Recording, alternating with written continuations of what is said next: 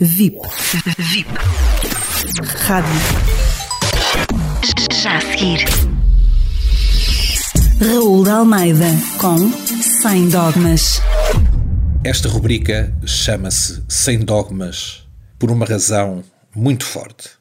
Nesta rubrica, a análise da realidade, o comentário dos factos, faz-se sem alinhamentos e sem cumplicidades que ponham em causa a verdade, a dignidade, a liberdade e a democracia.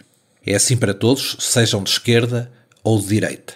Não é por eu ser de direita que desculparei o que quer que seja que esteja mal na minha área política, como é precisamente com essa legitimidade que sinto que não desculparei nunca a quem no outro campo político tente branquear o inaceitável. Li hoje com escândalo, mas infelizmente sem espanto, a posição que eh, José Luís Zapatero teve em relação àquilo que é uma farsa de eleições na Venezuela. Nicolás Maduro é o grande eh, ditador da América Latina, é a personificação de tudo o que não deve ser a política e a liderança de um povo e de um Estado fez uma simulação de eleições, como sempre, na sucessão de Chávez, na amizade com Morales e na presença de Rafael Correa. Tudo um bando, um verdadeiro bando de gente inqualificável de esquerda que mina o desenvolvimento dos povos da América Latina.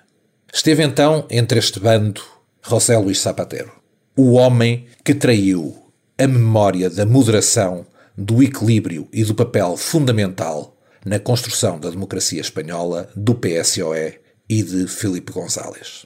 Esteve lá José Luís Zapatero, o homem que inaugurou o período do socialismo oportunista, de aliados duvidosos e de geometria variável sempre para a esquerda e extrema-esquerda, que hoje é seguido pelo governo de Espanha em coligação com o Podemos. E esteve lá José Luís Zapatero para fazer o quê? Para se intitular falsamente como observador internacional. Para apelar ao mundo, à União Europeia, aos Estados Unidos, que aceitem Nicolás Maduro. Que aceitem o ditador, o vigarista, o corrupto. Volto a dizer, na delegação de José Luís Zapatero no apoio a Maduro estiveram Rafael Correa, suspeito de raptos na Colômbia, condenado à revelia no Equador e exilado em Bruxelas. Esteve Evo Morales, de má memória, da Bolívia. E esteve, entre estes ditadores, estes corruptos e criminosos, José Luís Zapatero a falar ao mundo. Uma vergonha para a Espanha e uma vergonha, seguramente, para a Europa. Curiosamente, irritou-nos a todos. Já dediquei uma rubrica a isso. A postura de Trump e dos seus perante as eleições americanas.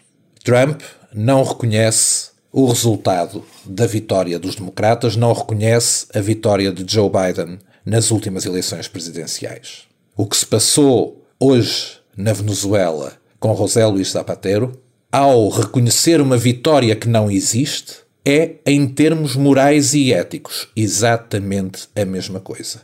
Com uma diferença. A democracia americana é robusta, as instituições funcionam e Trump não conseguiu levar o seu golpe para a frente.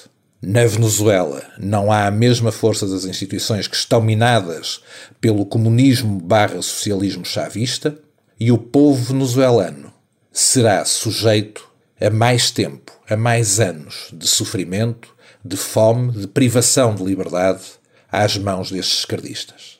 É a grande diferença. Na ética e na moral, José Luís Zapatero, Rafael Correa, Evo Morales e Nicolás Maduro são exatamente iguais a Trump.